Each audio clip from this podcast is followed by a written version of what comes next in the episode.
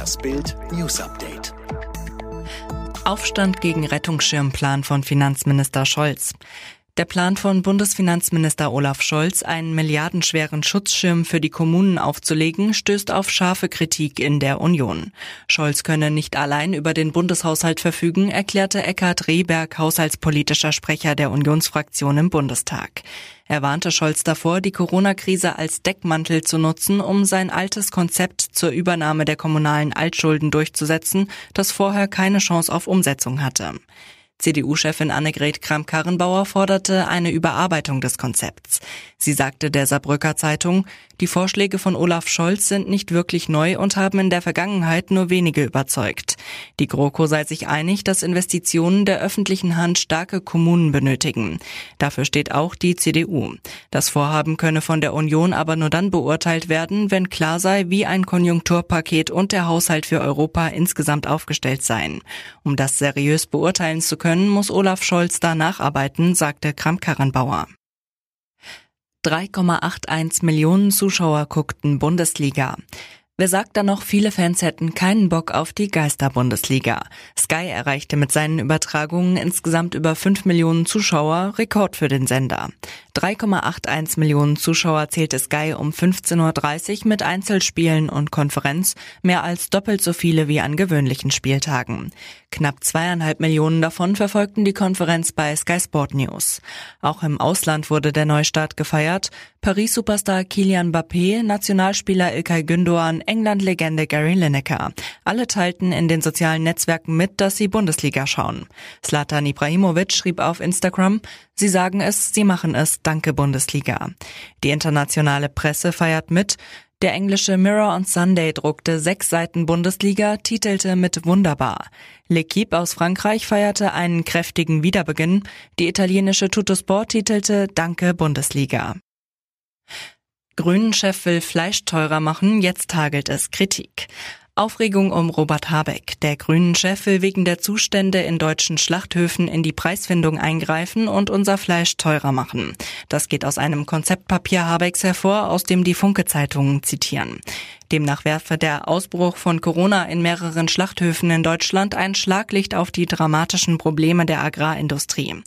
Habeck sagte Bild, wenn wir von Bauern gute Arbeit, Tierschutz und Klimaschutz verlangen, dann müssen wir sie auch dafür bezahlen.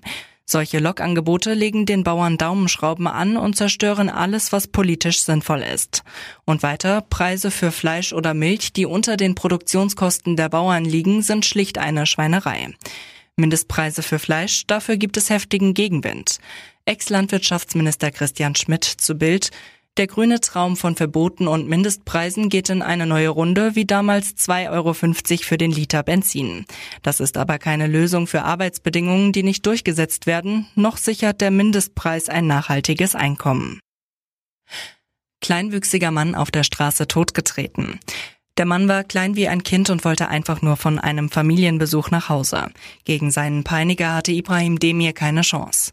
Freitagabend hatte der kleinwüchsige Mann seine Mutter besucht. Um 23.30 Uhr verließ Ibrahim die Mutter. Das letzte Lebenszeichen danach stammt aus einem Bütchen. Dort kaufte er noch Käse, Brötchen und Weinblätter. Auf einem Video ist zu sehen, dass er mit einem anderen Stammkunden noch etwas trank und sich länger unterhielt, berichtet sein Bruder. Nur 300 Meter sind es vom Kiosk bis zur Wohnung. Ob Ibrahim schon unterwegs auf den späteren Täter traf oder erst vor seiner Haustür, ist noch unklar. Gegen ein Uhr in der Nacht bemerkte ein Zeuge das Verbrechen.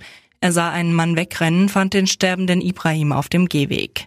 Ich sah von weitem, wie der Täter mehrmals zutrat, als der kleine Mann schon auf dem Boden lag, schilderte der Anwohner, der auch den Notruf wählte. Der Notarzt konnte den zierlichen Kurden nicht mehr retten, zu schwer waren die Verletzungen. Eine Obduktion soll die genaue Todesursache klären. Sarah Lombardi mit Tanzpatzer beim Free ESC.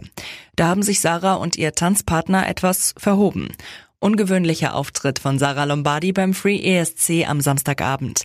Die Sängerin performte für das Land Italien ihren Song Te amo mi amor. Doch am Schluss des Auftritts ging leider etwas schief. Tänzer Joti Polizoakis fasste sie um die Hüfte und hob sie über seinen Kopf, drehte sich. Eine klassische Hebefigur. Doch Joti verließen dann überraschend die Kräfte, seine Arme knickten ein, Sarah rutschte über Jotis Kopf auf seine Schultern.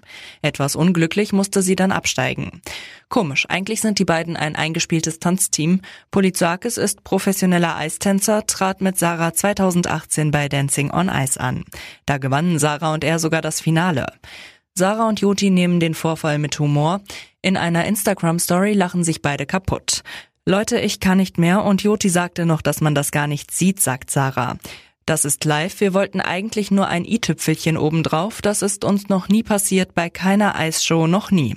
Irgendwann ist halt immer das erste Mal.